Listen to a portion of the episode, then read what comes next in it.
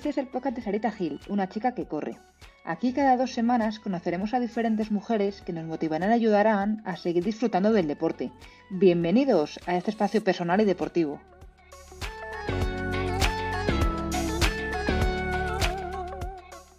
En este episodio hablamos con Alba, que nos va a contar su siguiente reto, hacer su primer maratón.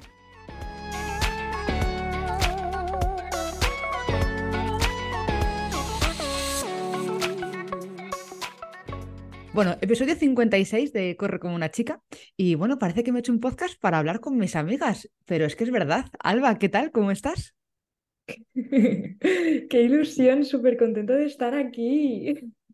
Bien, bueno, una amiga más, hija, pues fíjate qué, bien, qué, bien rodeada estoy.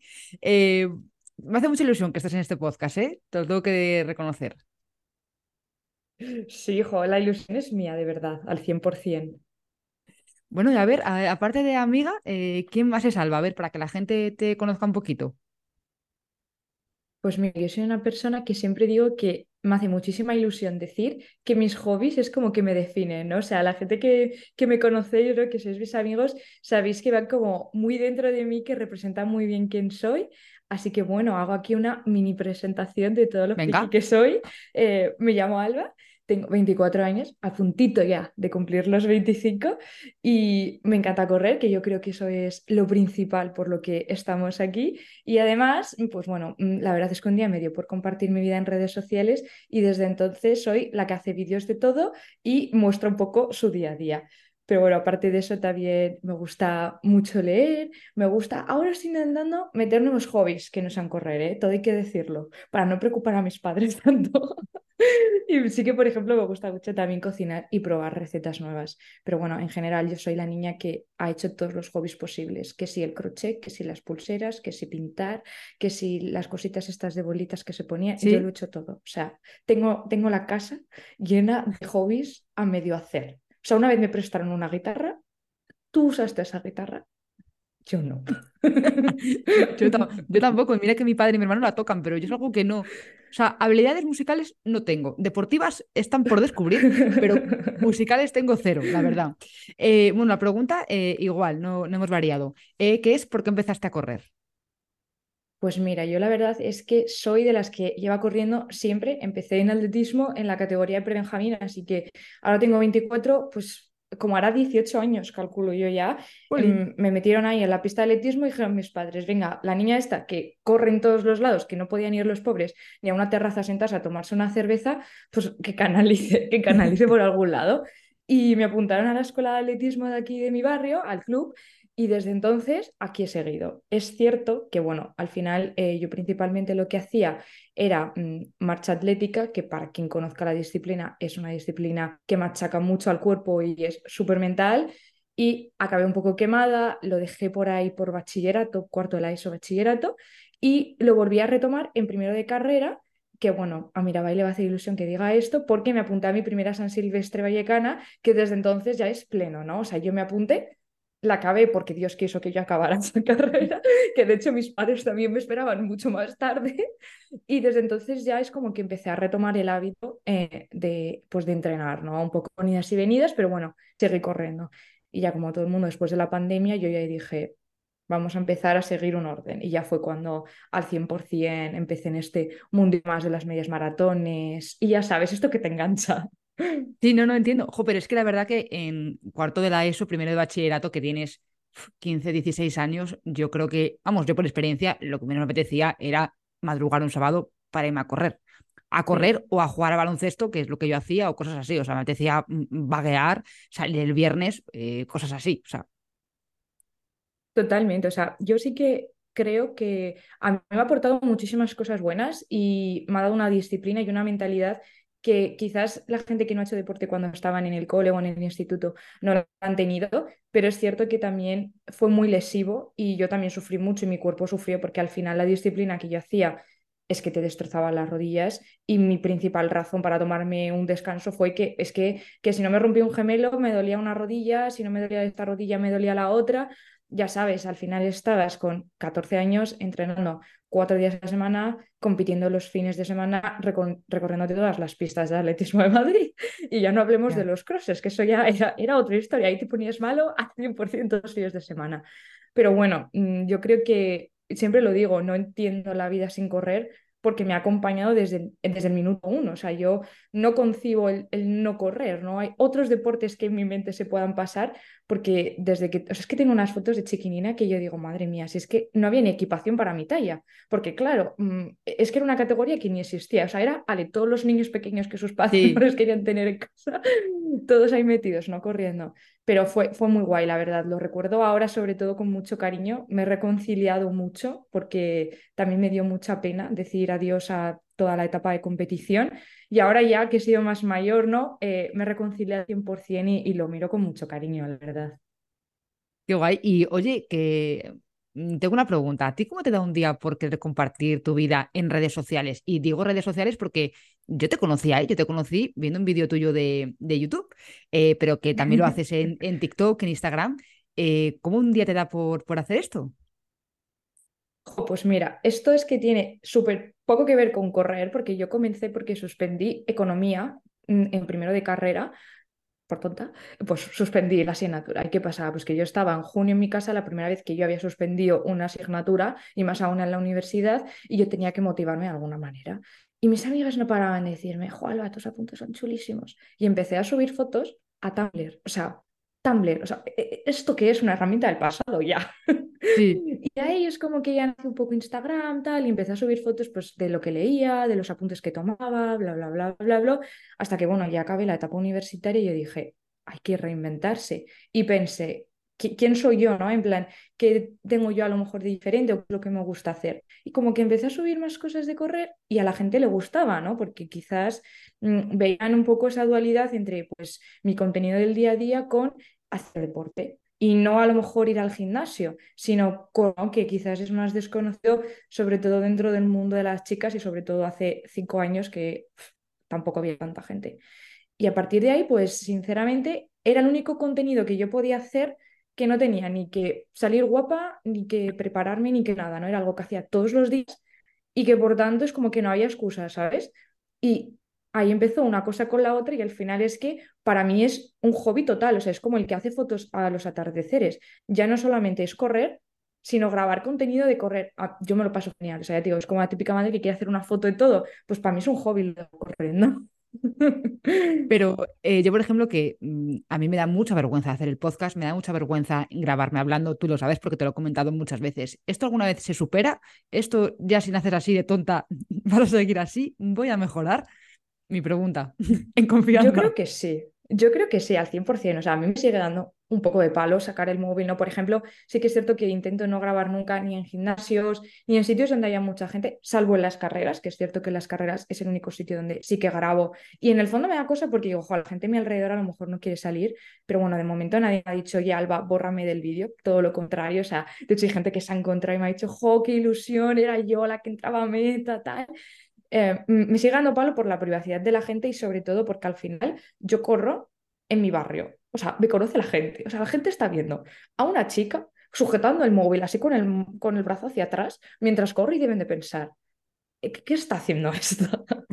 y un poco de vergüenza me da intento cuando ya me cruzo con alguna señora, en plan un poquito más adelante tal, pero se mejora mucho. O sea, y hay un punto en el que digo, ¿qué más da? O sea, me refiero, mm, si quieren opinar sobre que estoy haciendo el panoli, mentira no es, lo estoy haciendo.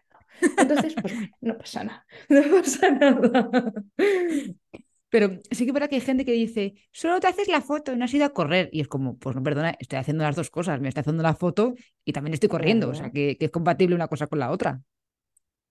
Sí, sí. Y hay gente que tampoco entiende el tipo de contenido que, que yo hago. Yo creo que al final en redes sociales hay un poco de todo y yo principalmente el tipo de contenido que hago es para pasármelo bien, suelo hablar de cosas en las que yo me lo estoy pasando bien. Hay otras veces que no, ¿no? Que me pongo un poco más aquí profunda y filosófica y hablo de, más temas, ¿no? Pero obviamente yo lo que quiero es pasar un buen rato. De hecho, mi contenido de correr siempre es qué canciones estoy escuchando o prepárate conmigo para salir a correr. Como contenido que realmente es muy poco técnico y es muy de entretenimiento puro y duro.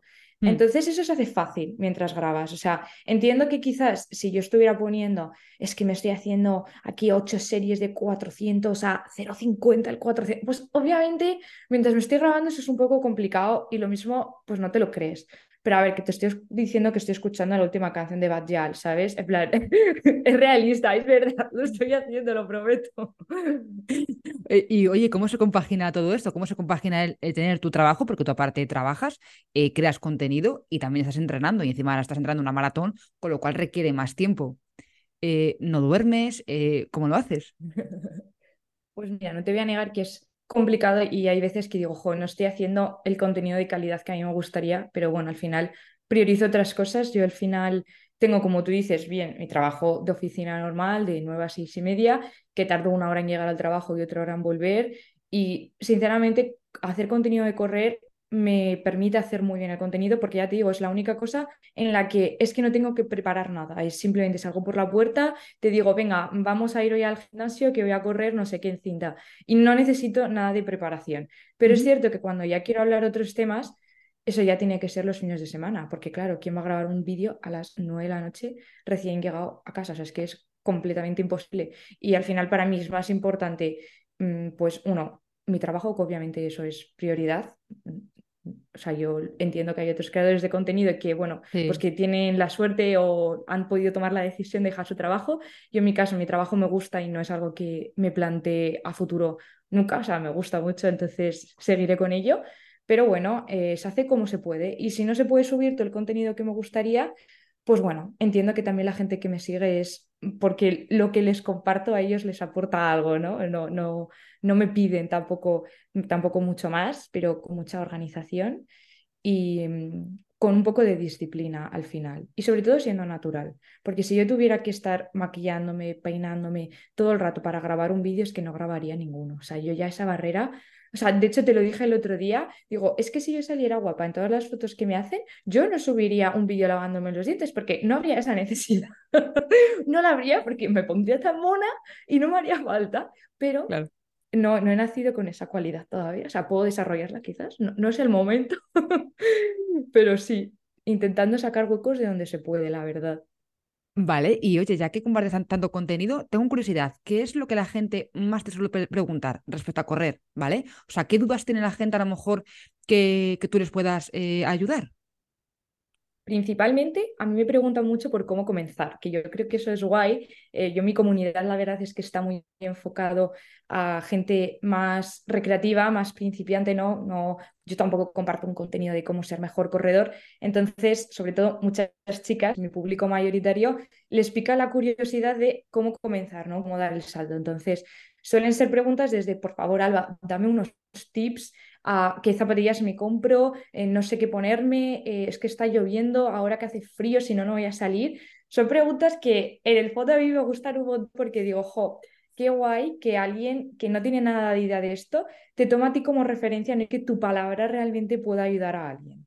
Porque yo sé que yo a alguien que es súper pro no le voy a poder ayudar jamás. O sea, porque no, yo no entiendo, ni lo pretendo. O sea, yo al final ni soy entrenadora, ni soy fisio, ni soy nada de nada. Pero me hace mucha ilusión poder acompañar a todas esas personas que por primera vez están reflexionando de si les vale la pena correr y que además algo mío les haya podido inspirar a hacerlo.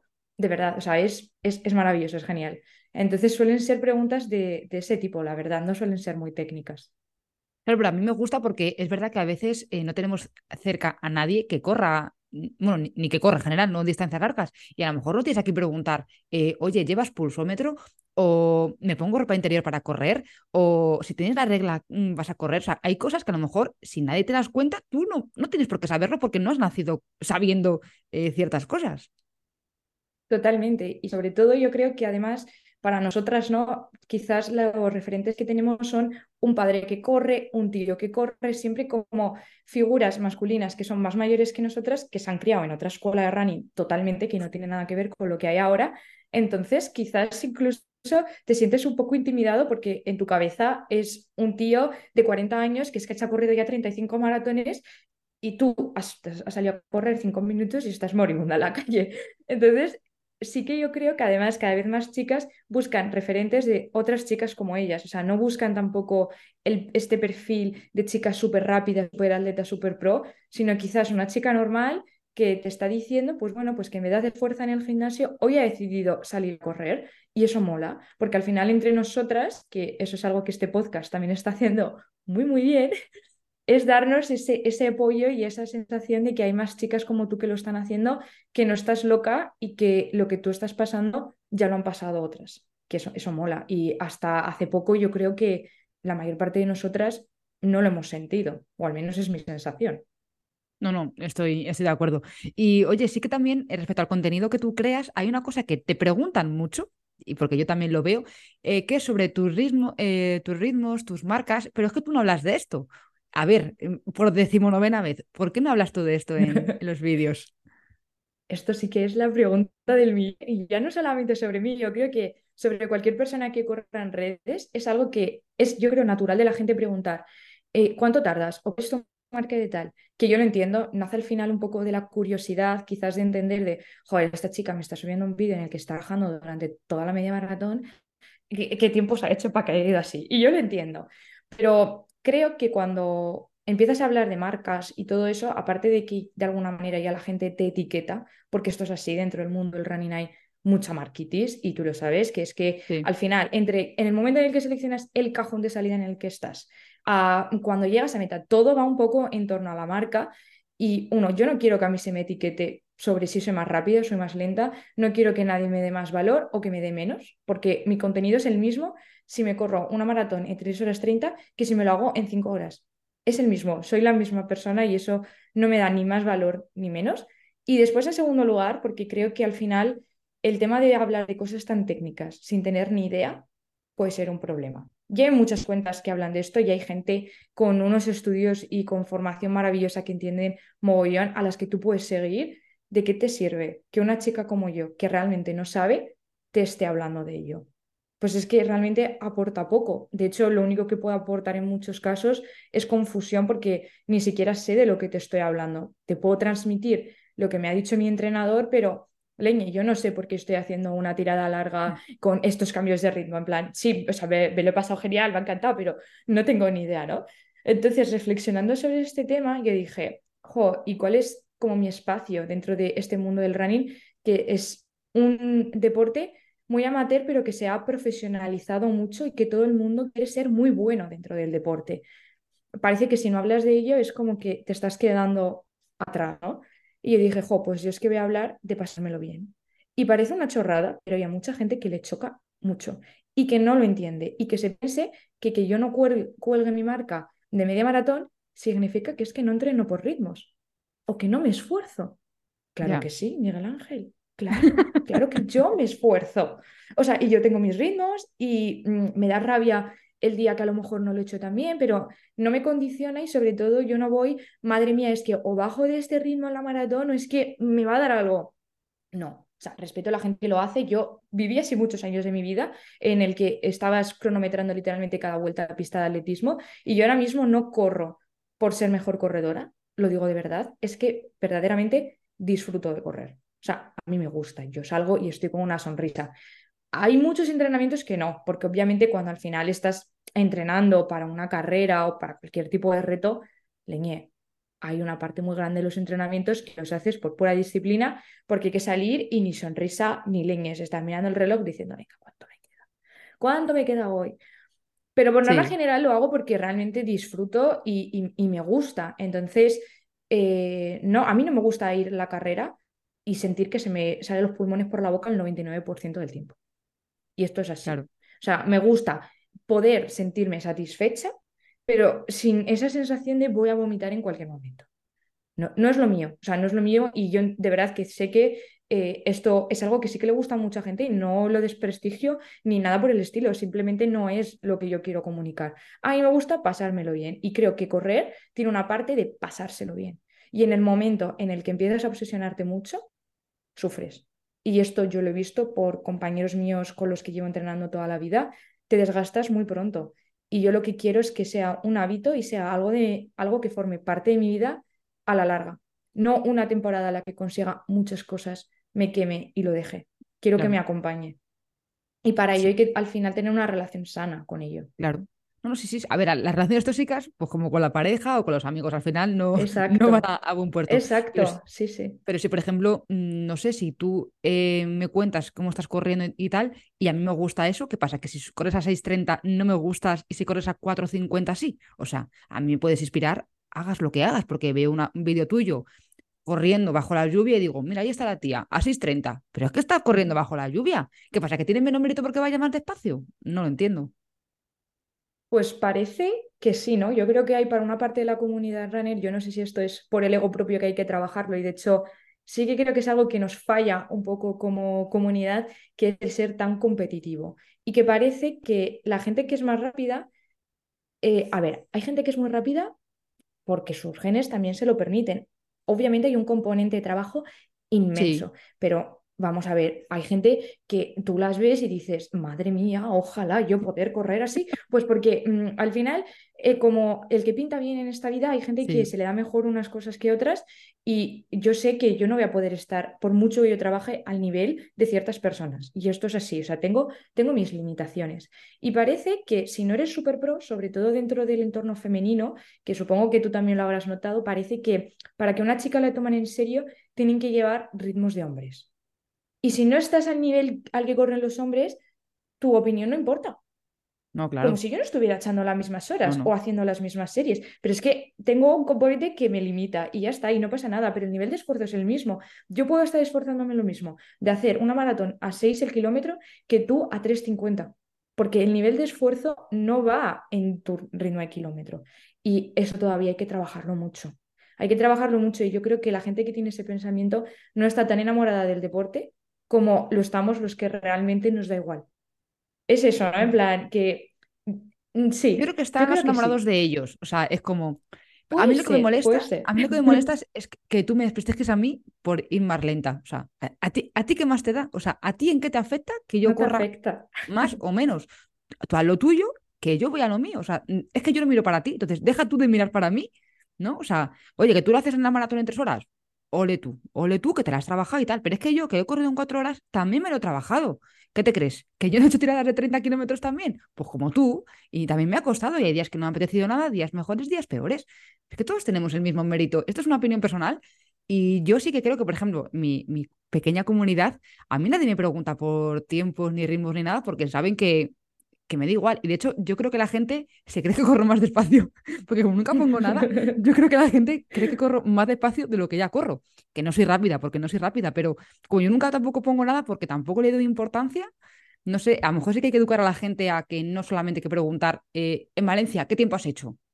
Bueno, pues me lo he pasado muy bien. Eh, pregunta de más cosas, ¿no? O sea, Sí, sí, y eso cuesta, cuesta un poco porque todavía tenemos esa visión, ¿no? De que al final parece que el único objetivo que puedes tener en una carrera es hacerla en X tiempo.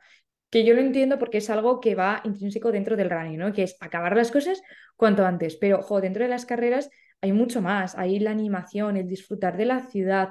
A mí me daba tremenda pena escuchar a gente que decía, no, sí, tal, es que no he visto la carrera de Valencia. Tío, yo iba mirando todos los edificios, iba bailando con la animación y yo consideraba que yo iba a un ritmo que me estaba esforzando, ¿sabes? Y digo, me ha dado tiempo. En plan, qué pena desplazarte solamente a Valencia para ser más rápido, que lo puedo entender. Pero Leña, estás en Valencia, en plan, no te da pena perdértelo. A lo mejor si has hecho la carrera 20 veces, vale, pero a mí yo creo que va mucho más allá y el disfrutar en la carrera acabas con otro sentimiento más allá, porque ya no solamente es el tiempo que has hecho y que todo tu esfuerzo se ha, vi- se ha visto reflejado, sino que durante ese momento has sentido ahí bien la serotonina y has estado disfrutando durante todo el camino, que eso, jo, mola muchísimo, ¿no? O sea, yo es por lo que corro, la verdad.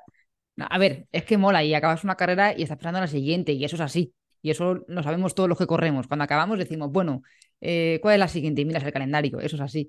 Eh, lo que sí que también eh, quiero preguntarte sobre el tema de este año, que es el Maratón de Valencia, que si hay un- una carrera de la que sale en este podcast, apa- aparte de la Vallecana, también es el Maratón de Valencia.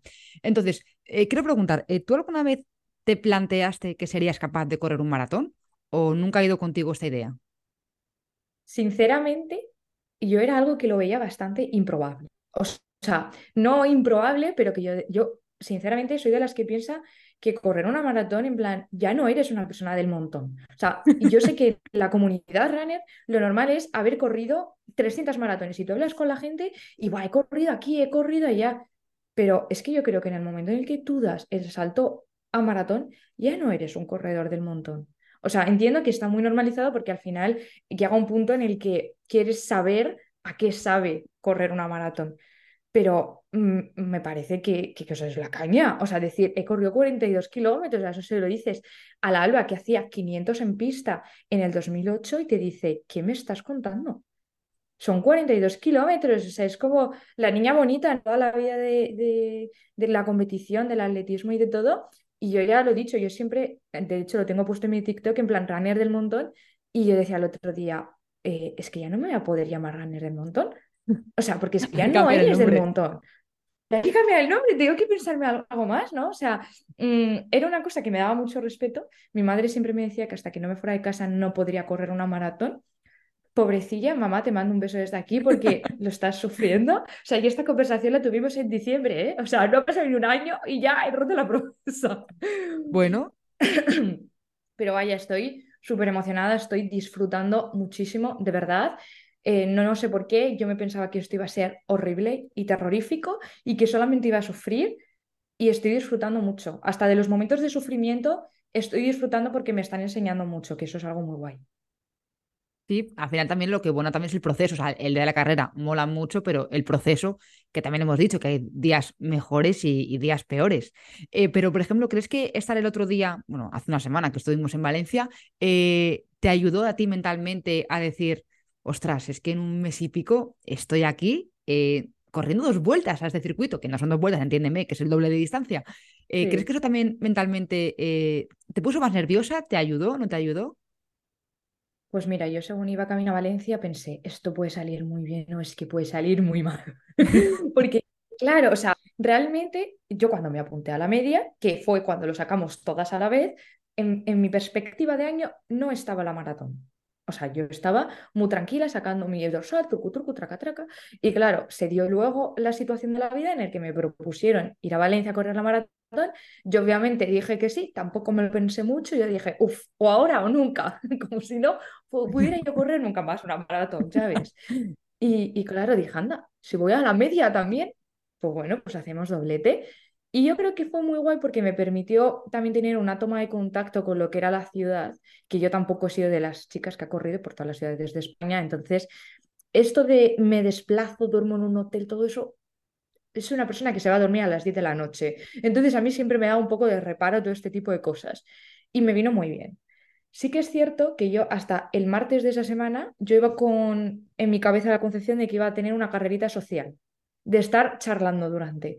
Y me dijo mi entrenador, bueno, Alba, vamos a intentar tomárnoslo como una especie de test de cara un poco a la maratón para ver todo el trabajo previo que hemos estado haciendo, qué tal cosa ha dado. Y yo pues me cagué. O sea, yo dije, ¡ay Jesús! ¡Ay Señor! La semana que me espera.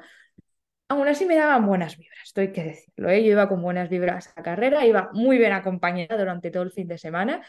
Así que yo me puse de la salida y yo dije, hoy va a salir todo fabuloso. Tengo una paella después, yo aquí vengo a pasármelo bien, eh, si lo puedo hacer bien, genial, si no lo puedo hacer tan bien, pues bueno, llegamos a la meta y que sea lo que Dios quiera. Tuve la suerte de que todo fue bien. También es cierto que me lo ocurra mucho. Eh, yo soy de las personas que no falta a un solo entrenamiento, a no ser que me ponga mal o que me pase algo. Entonces, todo el entrenamiento previo, que además he incluido muchas cosas en este ciclo que no había hecho antes, como es, por ejemplo, empezar a descansar mejor, eh, me he apuntado a yoga con las señoras a yoga que voy todos los lunes. Me encanta, estiro súper bien después de las tiradas largas, me viene genial. He empezado, quise hacer baños de contraste, vamos, yo me lo he tomado con filosofía de atleta.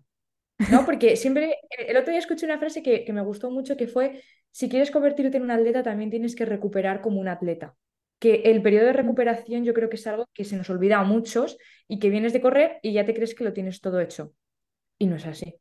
No es así, hay muchas cosas más allá, como ponerte en manos de buenos profesionales, tanto para el fisio como para entrenar, etc. Y cuando digo que lo he notado una barbaridad, es que lo he notado genial, porque yo no había entrado en una carrera tan larga, o sea, lo que es una media, en 10 kilómetros sí, sintiéndome bien. Nunca. O sea, de hecho, fue una de las cosas que os comenté a llegar a beta, que fue, madre mía, he visto por primera vez en primera persona las caras de la gente entrando a meta en plan derrotados y yo por primera vez iba en plan, venga, que lo estoy dando todo. Y, fue tan gratificante, o sea, sentir que lo que estaba haciendo de hacer fuerza, de tal, todo estaba funcionando, que dije, joder, me voy a comer Valencia. Ya veremos lo que pasa en diciembre, ¿no? Pero e, era de verdad, o sea, mm, siempre, aunque había entrenado y había hecho, me faltaban cosas y yo, por ejemplo, siempre lo he dicho que no hacía fuerza y que a nivel cardiovascular yo estaba genial, o sea, yo no llegaba fatigada, pero mi cuerpo no respondía a ese nivel. Y yo tenía muy claro que si empezaba a preparar una maratón, era entrenando fuerza y haciendo las cosas bien. Y chicos, es verdad, resulta que si entrenas fuerza, no te lesionas. ¿Cómo te quedas? Eso, tía, qué bajón. ¿Cómo te esto, quedas? Esto no, lo voy a cortar. De verdad, ¿eh? de verdad que todas esas cosas que dicen eh, funcionan. O sea, funcionan de verdad. Y obviamente el problema más grande que hay con esto siempre es el tiempo. ¿Sabes? Al final yo tengo unas circunstancias muy privilegiadas porque yo tengo la suerte de que sigo viviendo con mis padres, tengo un entorno súper pacífico en casa que me ayuda mogollón a poder estar haciendo todos los entrenamientos que hago, yo no estoy todo el día poniendo lavadoras en mi casa ni limpiando. O sea, me refiero, es tiempo que le puedo dedicar a eso y yo sé que no es la situación de todo el mundo y que es muy fácil y muy privilegiado decirte, vete al gimnasio dos veces, haces yoga otro día. No es la realidad de mucha gente, esto es así. Y yo siempre lo digo en mi perfil de Instagram que tengo mucha suerte porque tengo un entorno que me facilita el estar haciendo lo que estoy haciendo. Así que Quería decirlo aquí también porque parece que todos son rosas y, no es así. O sea, es también que el apoyo y la red de gente a tu alrededor te acompañen en todo este proceso, la verdad. Pero hay, a ver, tampoco te quites mérito. Hay gente que vive con sus padres también y, o que a lo mejor no trabaja y no hace esto. O sea, que hay gente que a lo mejor está cinco horas jugando a la Play que me da igual la Play. o sea, que, también, eso es cierto. Que, mm, porque vas con tus padres no quiere decir que ya tú tengas todo resuelto, no, no. Eh, el, caso es que haces con ese tiempo mm, libre que tú tienes, en cómo lo gestionas. O sea, vale, sí, a lo mejor estás más descansada o lo que sea, pero tampoco te quiten mérito porque al final la que va al gimnasio eres tú, la que corre los kilómetros eres tú, y te lo dije en persona. Y yo puedo dar fe de que llegaste súper contenta a la media de, Valencia, eh, a la, a la, llegada, porque llegaste bailando, porque dije, yo te vi, llegaste bailando, que lo tengo grabado. O sea, que eso también es muy guay, el tener esas, buenas vibras, ¿no? Antes de una carrera tan importante, el acabar contenta, yo creo que es, vamos, que, que, mola mentalmente y que te da fuerza para, para seguir entrenando en lo que te queda. Sí, sí, yo era lo único que quería, de verdad, ¿eh? Y es el único objetivo que yo tengo en todas las carreras, que es pasármelo bien y disfrutar. Y de cara a la maratón es mi mayor objetivo. O sea, no voy pensando absolutamente en nada en tiempo, que yo creo que es una cosa inteligente de cara al primer maratón. No sé cómo lo voy a hacer, pero lo único que tengo claro es que me gustaría disfrutar lo máximo posible dentro del sufrimiento que me llegará en algún momento, Ojalá no, y ojalá tenga una carrera maravillosa, pero sé que va a haber momentos de frustración y momentos en los que mm, va a haber muchas novedades y muchas cosas que yo no las he sentido nunca, porque mm, va a haber un punto en el que yo digo, estos kilómetros son nuevos, o sea, lo que pasa a partir de ahora, no sé qué es lo que va a ocurrir. O sea, porque es así. Y mm, puede venir desde un dolor físico a que mentalmente de, pronto, de pronto me bloquee, que es algo que no suele pasar, pero es una maratón da para mucho. Da para mucha reflexión y da para mucho trabajo interno. Entonces, dentro de todo, mm, poder disfrutar un poco y sobre todo ser consciente de lo que está pasando. Porque una primera maratón yo creo que es algo que si te queda buen sabor de boca debe de ser una experiencia maravillosa, porque es todo, toda la disciplina que has tenido, la renuncia, todo el trabajo ¿no? materializados en nada, en unas poquitas horas y que es algo que muchísima gente nunca podrá hacerlo, o porque no puede físicamente, o porque la vida no se lo ha permitido, o porque no quiere, pero que es, ya te digo, es que a mí lo de que ahora sea lo normal correr una maratón a mí me tiene impactadísima, o sea, me tiene súper impactada, porque a mí me parece que es algo ya del otro mundo. Supongo que cuando ya haces varias ya se te olvida la primera, ¿no? Pero yo quiero que, que sea un buen recuerdo, ¿no? De todo el proceso. Sí, pero yo sí creo que también hay gente que yo creo que a lo mejor va un poco rápido. O sea, es como, a ver, no, pasa nada por hacer 10 kilómetros. Eh, afianzas la distancia, quédate cómoda en esa distancia y luego ya puedes ampliar. Si es que median maratones va a seguir habiendo. O sea, no te preocupes que no se van a acabar pasado mañana. O sea, que creo también hay veces que nos presentamos un poco, que yo también muchas veces, que yo aquí estoy hablando y yo también a veces se me va. pero sí creo que también hay que saber un poco lo que estamos haciendo y valorar que, oye, que 10 kilómetros hay mucha gente que tampoco los corre, o sea, también valoremos también eso. Y de cara al, a la maratón, eh, ¿tienes alguna duda así eh, que digas, de esas dudas que tenemos, que, pues lo que tú decías antes, a lo mejor, es que no sé cómo va a responder el cuerpo, no sé mentalmente qué, qué va a pasar. ¿Hay alguna cosa que tú digas, eh, no sé qué va a pasar aquí? Pues mira, a mí una de las únicas cosas que a mí me preocupan es que yo soy tendente a que las cintillas se me cargan, o sea, se me cargan. Y hay un punto en el que yo empiezo a dejar de sentir las piernas. Y yo digo, madre mía, ¿llegaré a meta sintiendo las piernas o no? Porque claro, hay mucho pensamiento de que te dicen, es que vas a tener que aprender a correr con dolor. Y a mí eso me asusta una barbaridad, porque yo lo único que no quiero es correr con dolor, porque he corrido con dolor durante mucho tiempo y eso, eso es horrible, no me gusta nada. Entonces es lo único que yo digo, ¿cómo entraré a meta? ¿Realmente se refieren a un dolor? O sea, no lo sabes, ¿no? Porque al final cada persona, las molestias y el dolor lo siente de una manera y a mí es lo que me intriga, el saber si es dolor de madre mía, es que no siento ya nada porque a ver si se acaba esta tortura, o que realmente corres con dolor. Y yo, espero que, sea lo de la tortura y no sea lo del dolor real, pero sí que es algo que digo, ya veremos cuántas sesiones de fisio voy a hacer después. espero, que una y solamente para puesta a punto. Y, y mentalmente hay algún miedo, porque también se habla mucho de, bueno, cuidado con el muro, cosas así. No sé si esto lo has hablado con el entrenador o si tienes alguna, algo pensado para, para el famoso muro, que, que, a lo mejor ni está, pero bueno, que, a veces son los padres el muro, pero no sé si tú piensas algo sobre esto. Pues mira, yo la verdad es que he sido un poco eh, corredora sufridora durante mucho tiempo y esta pregunta me viene genial porque ayer justo hice mi primera tirada de 29 kilómetros y desde el minuto uno de esa tirada yo ya iba sufriendo mentalmente. O sea, yo ya iba, o sea, estuve durante casi tres horas con el Ricky Ricky en la cabeza de esto no está saliendo bien, es que no es mi día. Pero yo seguía, ¿eh? No te pienses tú que yo decía, bueno, vamos para casa. Yo decía, no, porque esto puede ser la maratón, porque es así, porque te puedes levantar muy bien ese día y encontrarte genial, o que mm, tu mente te pase una mala pasada y estés todo el rato dándole vueltas a esto o lo otro, porque me ha pasado en carreras, ¿eh? O sea, que desde el minuto uno yo digo, es que hoy no es mi día. Y sinceramente, yo soy una persona que hace mucho terapia consigo misma y que ha corrido con muchas audioguías. En plan, eh, hay muchas apps muy chulas ¿no? que te hablan mientras corres, según vas haciendo kilómetros.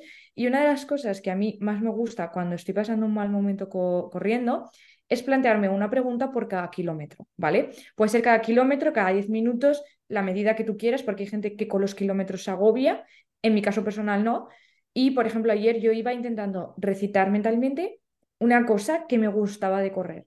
Pues yo qué sé, eh, iba por ejemplo en el kilómetro 5 y estaba pensando, jo, me gusta el hecho de que me da una comunidad, me da algo ¿no? que me hace sentir parte de algo más grande. En el siguiente kilómetro, pues, jo, pues la disciplina de tener una rutina por la tarde, de yo trabajar y me voy. Y voy haciendo listas mentales. Listas mentales que luego se van añadiendo con mis super playlists de correr. O sea, yo y mis playlists de correr, todavía no he decidido si voy a hacer un maratón con música. Es que no me planteo cuatro horas sin música corriendo, pero yo por si acaso me voy a hacer la playlist. ¿Sabes? En plan, hay un pupurrí de High School Musical, Hannah Montana, con Bajal, con Vivaldi, en plan, lo que una chica necesita si se está muriendo en el kilómetro 30. Hostia, Bajal y Vivaldi, eh, vaya featuring ahí, ¿eh? Ojo, ¿eh? Mira, pues me sonó eh, justamente una, una de mis canciones favoritas de Vivaldi, que bueno, soy una básica y me gusta mucho La Primavera, bueno, una recomposición que tiene más Schneider, que es una pasada, y yo iba corriendo por la calle, no sé si era la Gran Vía de Valencia, la, la, la calle que da a toda la estación y me iba sonando la primavera, tía, con toda la gente animando, gritando, y yo te juro que yo estaba sintiendo como si estuviera colocada. O sea, era una sensación mm, de, mm, claro, tenía mm, pues toda la dopamina, todas ahí, todas las cosas funcionando con, con mi Vivaldi, y yo te juro que iba corriendo y me llevaba sola la canción. O sea, y fue una experiencia. De hecho, tengo una playlist que se llama Canciones que se sienten como estar entrando en meta, que son canciones que es que yo las escucho y es como ese momento en el que ya estás llegando, que, que, estás a tope y es una sensación, para mí es que es brutal, ¿eh? O sea, que escucha Vivaldi en tu próxima carrera. no, mi Baldi, bueno, pues también las básicas, las cuatro estaciones, o sea, tampoco sé mucho más, pero hombre, me hace gracia la mezcla con Badjal, ¿sabes? O sea, me gusta, más Badjal, tengo que decir, que Vivaldi, lo siento. Lo siento, me gusta sí, más tú eres el requetonera, es requetonera. Sí, hombre, pues sí, es que en una carrera no me voy a poner a Ale Subago, ¿sabes? O sea, es que me pondré, me pondré a Badjal, claro que sí, o a Don Omar, no me voy a poner a Manuel Carrasco, es que vamos, solo faltaría. Pero bueno, que, joder, qué, qué guay lo de... Dime, dime. Y te iba a decir que yo en la salida de la media yo os dije que iba a salir con Kiko Rivera y salí con Kiko Rivera. Cumplí, Hombre. fui cumplidora. Llevé con el mambo, pásame la juca. Yo iba escuchando eso y yo digo, la gente no sabe lo que estoy escuchando yo aquí a las 8 de la mañana. Hombre, es que es un buen temazo. O sea, es que el fin de semana la, la hemos eh, también nombrado varias veces. Eh, me, me gusta la técnica de, de pensar en cada kilómetro lo de algo para correr, porque yo sí que he escuchado varias veces lo de eh, pensar en alguna persona o cosas así en cada kilómetro. Que yo, es que yo soy un desastre. Yo sé que, que me olvidaría, que me saltaría del 2 al 8, eh, porque yo sé que soy un desastre. Pero esa técnica no la había escuchado, la de pensar motivos por los que, por los que corres. Qué guay. Sí, y puede ser realmente cualquier cosa y no hace falta que sea tío ni en cada kilómetro, pero creo que es una herramienta también muy buena como para centrarte, ¿no? Y tenerte un poco en el presente. Puede ser de cualquier cosa. Yo hice una vez también un ejercicio que era muy guay, que era como que por cada kilómetro ibas pensando una etapa de tu vida en la que has corrido, ¿no? En plan, ¿cómo fue la primera vez que corriste? Y entonces empiezas a reflexionar sobre, jo, pues mira, yo empecé corriendo haciendo esto, haciendo lo otro, tal. Luego en el siguiente kilómetro piensas a lo mejor en las primeras series y, o sea, creo que es muy guay porque te hace estar en una conversación contigo mismo y te centra en lo que estás haciendo y es una mezcla, es una mezcla chula. Obviamente, si te estás muriendo lo mismo en ese momento, eh, quizás necesites cosas más felices. También puedes ir cantando. Yo soy de las que canta también y yo en la cita de correr en mi gimnasio ya me deben de conocer porque a mí me la pela. Yo voy cantando Taylor Swift en mi cinta de correr con bailecitos de TikTok incluidos. Lo reconozco. Lo reconozco. Soy ese tipo de persona. Quiero ir a tu gimnasio para verte. Qué guay. Y bueno, sí que también creo que he leído, si no, si, a ver, a lo mejor lo he leído mal, ¿eh? Que corriste ayer los 29 kilómetros en dando vueltas de un kilómetro y medio. It is Sí. true. Es, it's true, it's true. Pero hay que decir que, a ver, yo soy de las que también es capaz de hacerse 20 kilómetros en la cinta, o sea, tengo muy buena cabeza para eso, pero porque simplemente es que yo me abstraigo. O sea, yo voy corriendo y es que yo no sé por dónde voy corriendo, o sea, me da igual. Es cierto que pude hacerlo porque era una tirada larga que tenía series. Entonces, normalmente cuando yo corro series, que es algo que me ha ayudado mucho de cara a las tiradas largas, me hace centrarme mogollón en lo que estoy haciendo. No soy capaz de mirar en el siguiente kilómetro o no. Estoy centrada en que tengo dos kilómetros, o estoy centrada en que tengo uno, o en dos minutos, o, en lo que tenga. Entonces, me da igual por dónde vaya corriendo, porque voy tan centrada en lo que estoy haciendo que no presto atención. Si esa misma carrera hubieran sido correr durante tres horas sin nada, me hubiera muerto. Pero ayer pude hacer los 29 kilómetros en un parque de un kilómetro y medio, que pobres señores mayores que se debían de pensar que a mí se me había ido la cabeza. Esta chica va en automático, ya, no deja de dar vueltas. Ostras, a mí me parece, eh, bueno, yo no sería capaz. Tú eres, tú eres chica Wanda, Sara. El, el- Wanda también tú dabas muchas vueltas en círculo. Pero O mi sea, máximo fueron 16. Yo, 29, Pf, ni de coña, tía, ni de coña. Bueno, y 16 me parece un montón también yo ya, lo hice un día. ¿eh? Sí. Un día solo, bueno, bueno. No, Podemos a ver, hacer aquí una competición de récords. No, no, con para ti, para ti, o sea, yo no quiero nada. O sea, no, no, eh, ni eso ni la cinta, o sea, yo lo llevo mal. Yo prefiero perderme, fíjate lo que estoy diciendo, prefiero perderme, que lo hago con facilidad, y hacer más kilómetros antes que dar vueltas. Pero bueno, esto es una cosa, una cosa mía. Bueno, antes de pasar a las preguntas rápidas, voy a decirte que te deseo mucha suerte en Valencia y que quiero que luego me cuentes todo, por supuesto. Quiero un podcast privado, ¿vale? Para que me cuentes eh, todo esto, ¿vale? Vamos a pasar a las preguntas rápidas. Eh, la primera es, ¿cuál es tu carrera favorita y por qué?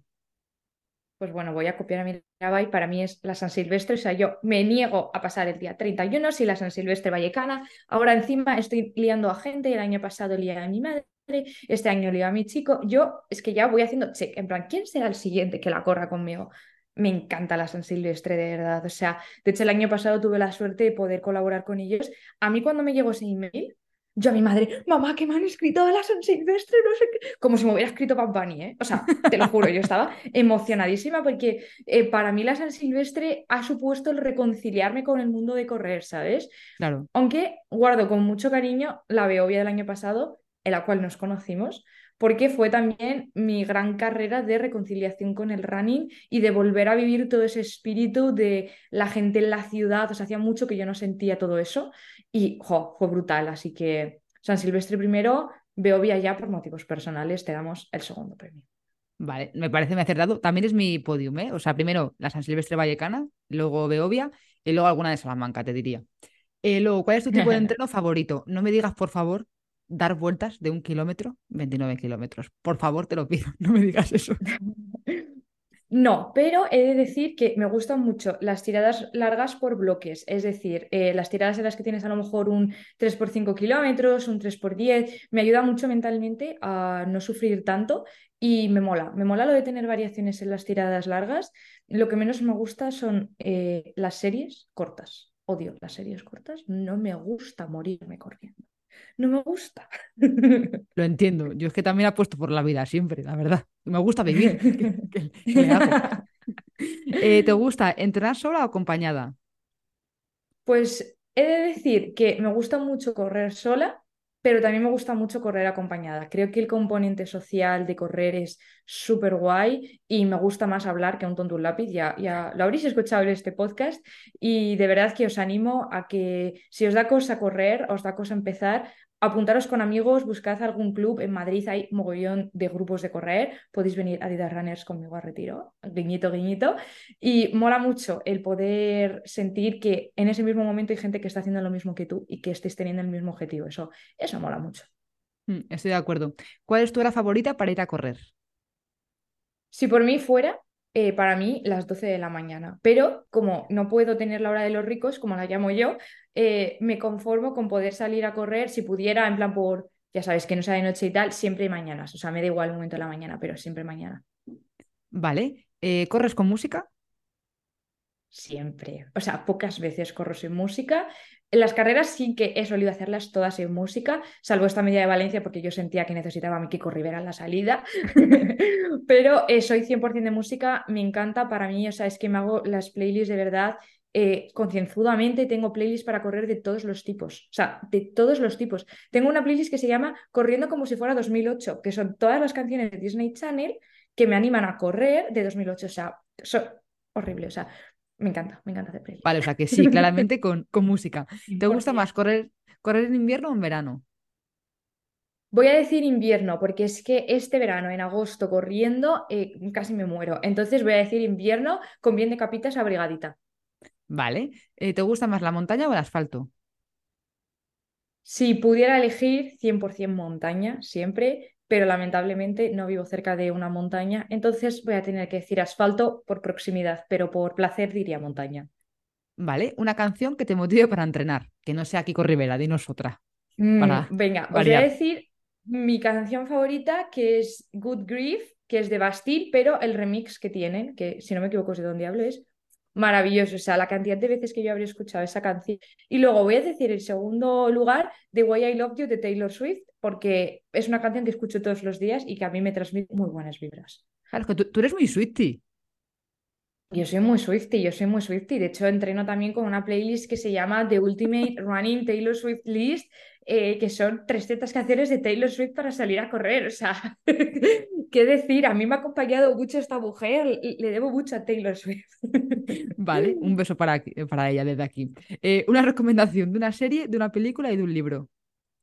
Pues mira, de un libro me voy a poner en plan aquí filosófica y voy a recomendar eh, Diario para Estoicos, que es un libro que se lee todos los días, una página de una reflexión estoica, que a mí me ha ayudado mucho con el tema de correr y todo, te da una perspectiva muy guay sobre vivir en el momento.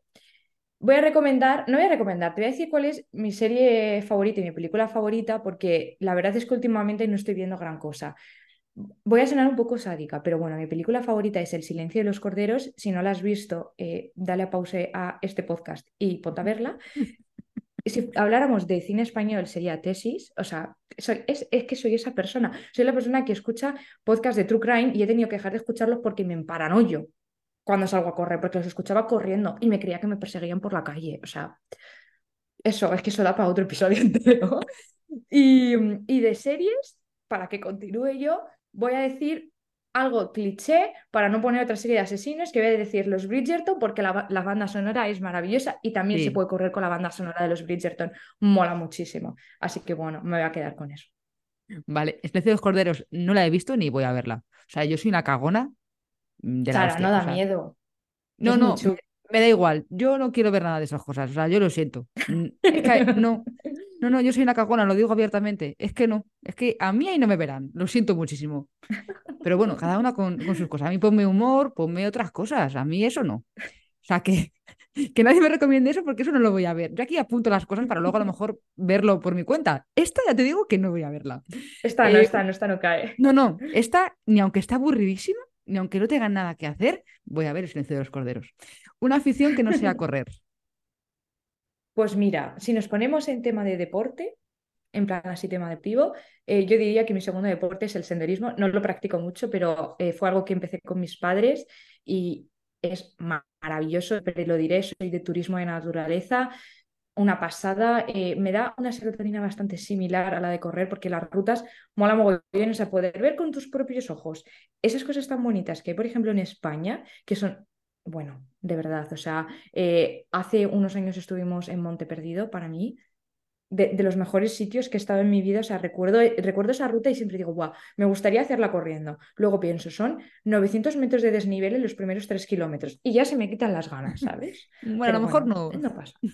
No pasa nada, no pasa nada. Pero sí me quedaría con el senderismo y en segundo lugar, leer libros malos. O sea, me encanta leer novela adolescente, malísima, de esta que tú lo estás leyendo y dices, me sangran los ojos, tiras el libro, en este caso el ebook, pero es que me lo paso tan bien, o sea, con estos libros, con estos libros de fantasía y romance que son muy malos y que da vergüenza ajena sacar eso en el metro y los leo en inglés para que así no me puedan cotillear, es una de las pasiones de mi vida, o sea, de verdad, me encanta. Pero tipo after y cosas de esas. O... No, no, no ese nivel, en plan, no es el nivel de after, porque intentamos aquí leer cosas que no son machistas y tóxicas, pero sí de estos libros que tú dices, uff, la pérdida de tiempo. Pero es que es divertido, es que es como verte de estas películas de culto malas, que, que tú sabes que no están bien hechas, pero que te gustan. Pues me pasa igual con los libros, lo que pasa es que los libros son infinitos, de verdad. O sea, es que eh, entras de una y sales. Es maravilloso. Vale, y luego la pregunta de, de Mirabai, eh, que es eh, ¿cuál crees que es el mayor reto que crees que vas a hacer en tu vida deportiva? Que por ejemplo, vale, pues eh, correr una carrera o hacer X distancia o X tiempo una carrera o ¿cuál dirías? Pues mira, mm, hace unos meses te diría que correr una maratón. Como eso ya está literalmente a la vuelta de la esquina, no voy a decirlo porque va a ser algo como alcanzable. Pero eh, hace poco estuve en Murcia corriendo eh, el último tramo, los 21K del 90K del Camino de la Cruz.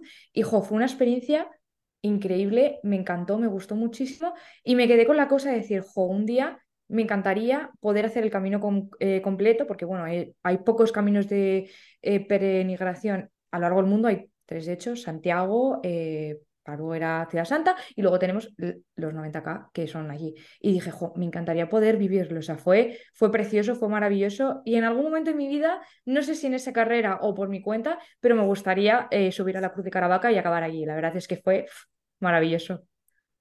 Vale, joder, qué, qué- qué retazo, madre mía. Y luego, Qué retazo, ¿eh? Sí, sí, sí. Eh, Puedes ir andando, ¿eh? Yo no he dicho que vaya a ser corriendo.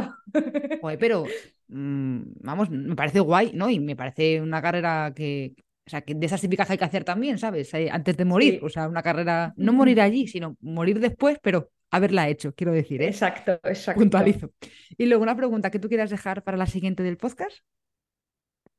Pues mira, me gustaría que la siguiente persona del podcast me describiera cómo, e- cómo se sienten cuando están entrando a meta sin utilizar las palabras felicidad o me estoy muriendo. ¿Sabes? Vale. El sentimiento que tienen entrando a meta en la que no me puedan decir estoy súper feliz, eso no me vale. Y tampoco me vale que me digan, jo, me estoy muriendo. Que concreta, Alba, No de sé si verdad, hija. No sé si se ha entendido. Claro, es que yo estoy aquí jugando como si estuviéramos en un programa de la tele, ¿sabes? En plan, intensa. Porque claro, todo el mundo dice, no, he llegado feliz. Pues no, pues eso no, eso no vale. Eso no vale decirlo. O sea, como en password, ¿no? Que no puedes decir eh, la raíz. Exactamente. Vale.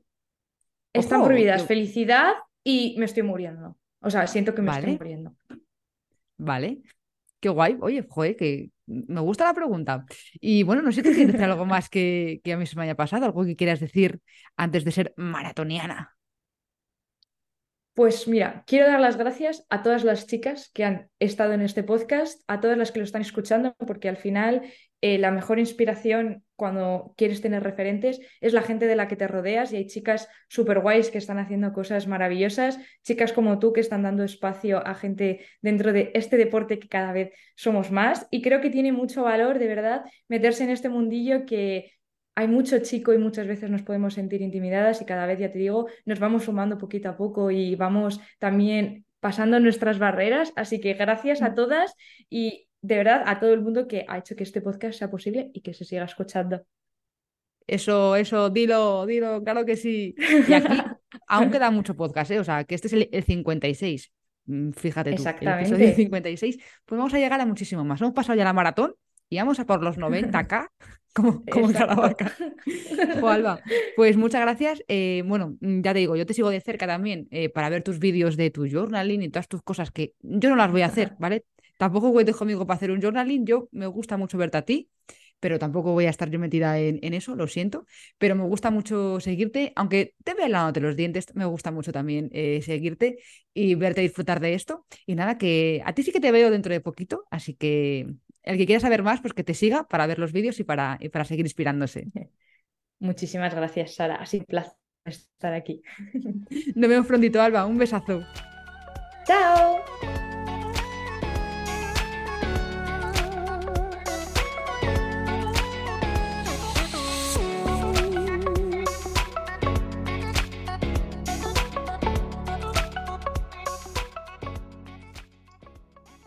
Gracias Alba por participar y por llevar tan bien lo de ser Hannah Montana. Trabajar, entrenar, crear contenido. Estoy segura de que te irá genial en Valencia. A los demás nos oímos en 15 días con una nueva historia que podéis oír en cualquier aplicación. Un abrazo.